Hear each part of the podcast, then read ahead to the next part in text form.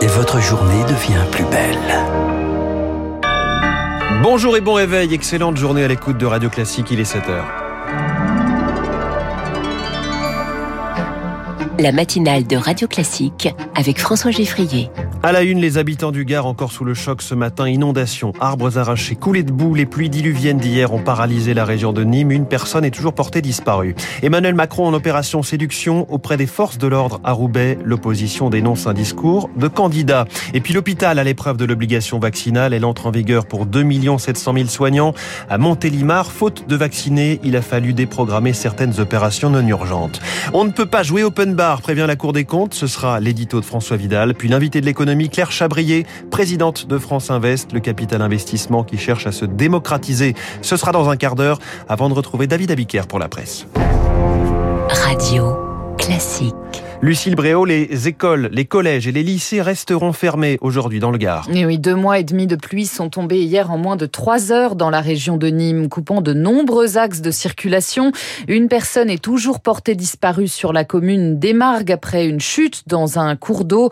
Ce matin, Pierre Collat, la vigilance est toujours de mise. Oui, et la, la pluie devrait recommencer à tomber ce matin dans le Gard avec peut-être des orages en fin de matinée. Plus de 800 pompiers sont intervenus jusqu'à minuit hier. La reprise des opérations va se faire dès la levée du jour, avec en priorité la recherche de cette personne disparue dans le secteur des Margues. Si vous comptez prendre la voiture, la circulation a repris sur l'autoroute A9, mais il faut rester très prudent entre Nîmes et Galargues. Des travaux importants sont en cours depuis hier soir en direction de l'Espagne. La préfecture du Gard conseille de toute façon d'éviter d'utiliser son véhicule aujourd'hui. Sur les rails entre Nîmes et Lunel, la circulation ne reprendra pas avant la semaine prochaine. Quasiment tous les trains entre Avignon et Montpellier sont supprimés ce matin. Noter que les établissements scolaires sont fermés toute la journée, vous l'avez dit, mais les crèches resteront ouvertes ce mercredi. Et puis euh, Gérald Darmanin, ministre de l'Intérieur, s'est rendu dans la commune de Bernice hier, l'une des plus touchées. Il va demander euh, d'instaurer l'état de catastrophe naturelle le plus rapidement possible. Les précisions de Pierre Collat. À la une également l'offensive d'Emmanuel Macron sur le thème de la sécurité. À Roubaix hier, le chef de l'État a profité du Beauvau de la sécurité pour prononcer un discours très politique. Un discours de candidat pour l'opposition. Et parmi les annonces, la création d'une instance de contrôle parlementaire des forces de l'ordre, la possibilité de déposer plainte en ligne en 2023, le budget du ministère de l'Intérieur en hausse d'un milliard 500 millions d'euros dès l'année prochaine en 2022, un nouvel uniforme aussi pour les policiers, des promesses qui ressemblent beaucoup à un programme Victoire Fort. Je crois comme vous dans un État qui protège. Devant un parterre de forces de l'ordre, Emmanuel Macron prend sa voix grave. Qui est justement la force de la loi. Le président ne veut surtout pas perdre les électeurs de droite séduits en 2017 par son programme économique. Sur les questions régaliennes, il a peut-être pris du retard, estime Pascal Perrineau, politologue, prof à Sciences Po. Sait que l'électorat, en particulier de droite et du centre, est dans une situation de doute à son égard. Sur le terrain régalien, Emmanuel Macron a toujours été perçu comme quelqu'un de relativement euh, flottant. Emmanuel Macron a de quoi craindre une élection autour du thème de la protection sanitaire ou sécuritaire. Il fait donc le choix d'un virage plutôt droitier. Gaspard Ganzer, ancien conseiller de François Hollande et spécialiste de la communication politique. Le risque existe que les gens qui, euh, venant de la gauche, ont voté pour Emmanuel Macron en 2017 décident de voter pour quelqu'un d'autre. Mais je crois qu'Emmanuel Macron est prêt à prendre ce risque. Pour certains experts, le chef de l'État anticipe un duel avec la droite au second tour et non Marine Le Pen, quitte à mettre en péril sa propre formation politique née sur l'idée de dépassement du clivage gauche-droite. Autre annonce l'extension des amendes forfaitaires. Dès le mois d'octobre, elles pourront s'appliquer en cas d'occupation illicite de halls d'immeubles ou de certains terrains par des gens du voyage.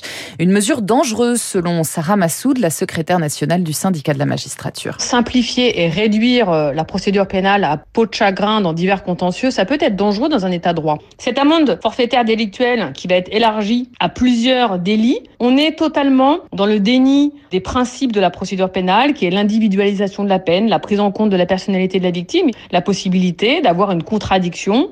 On est véritablement sur euh, des entraves à l'exercice de certains droits. Les propositions d'Emmanuel Macron sont décevantes, voire inquiétantes. Des propos recueillis par Eric Kioch. Les soignants non vaccinés sont au pied du mur. L'obligation vaccinale entre en vigueur aujourd'hui pour 2 700 000 professionnels. Sans une dose, au moins impossible de travailler. Une suspension directement sans rémunération. Ceux qui refusent sont minoritaires, mais leur absence peut peser lourd. À Montélimar, l'hôpital a dû se résoudre à déprogrammer des interventions non urgentes. Michel Cohen, son directeur. La problématique, c'est que certaines catégories professionnelles à l'hôpital euh, sont stratégiques et malheureusement pour nous, on observe que sur six médecins anesthésistes, trois se sont déclarés contre la vaccination. Donc il faut qu'on fasse avec, il faut qu'on en tienne compte, il faut qu'on se réorganise. C'est la semaine du 20 au 24 qui est un point noir pour nous.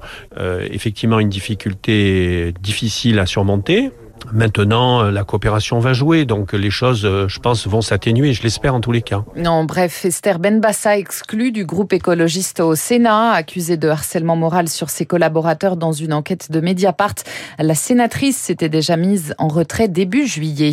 Le bras de fer entre Paris et Bamako, la France menace de retirer ses troupes du Mali si le pays s'associe avec une société privée russe, la société Wagner, un contrat pour déployer un millier de paramilitaires russes pour former les soldats maliens serait en discussion.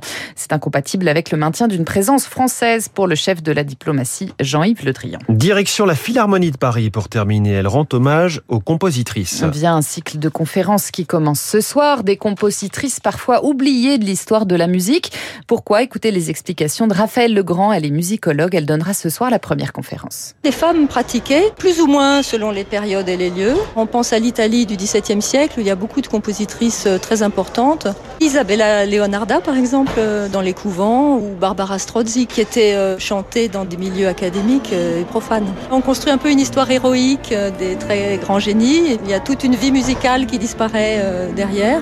Et on a tort d'écrire aussi une histoire victimisante disant que c'était impossible pour les femmes de faire de la musique. Je dis généralement qu'il y en a moins qu'on ne voudrait, mais plus qu'on ne croirait.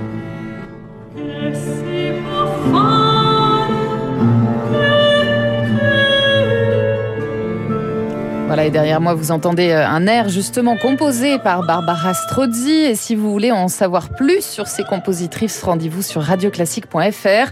Un épisode du podcast Retour vers le classique y est consacré. Augustin Lefebvre y interroge notamment Pauline Lambert, que nos auditeurs connaissent bien pour une passionnante leçon d'histoire de l'Antiquité à nos jours. Merci beaucoup. C'était le journal de 7 heures signé Lucille Bréau qui s'achève très paisiblement en musique. Prochain point avec 7h, à 7h30 avec Charles Bonner. Dans un instant, le rappel des titres de l'économie. L'édito de François Vidal des Échos, attention aux promesses de campagne inconsidérées, prévient la Cour des comptes. Puis l'invité de l'économie. Et si le capital investissement était la bonne porte de sortie pour les milliards de l'épargne des Français? Claire Chabrier, présidente de France Invest sur Radio Classique.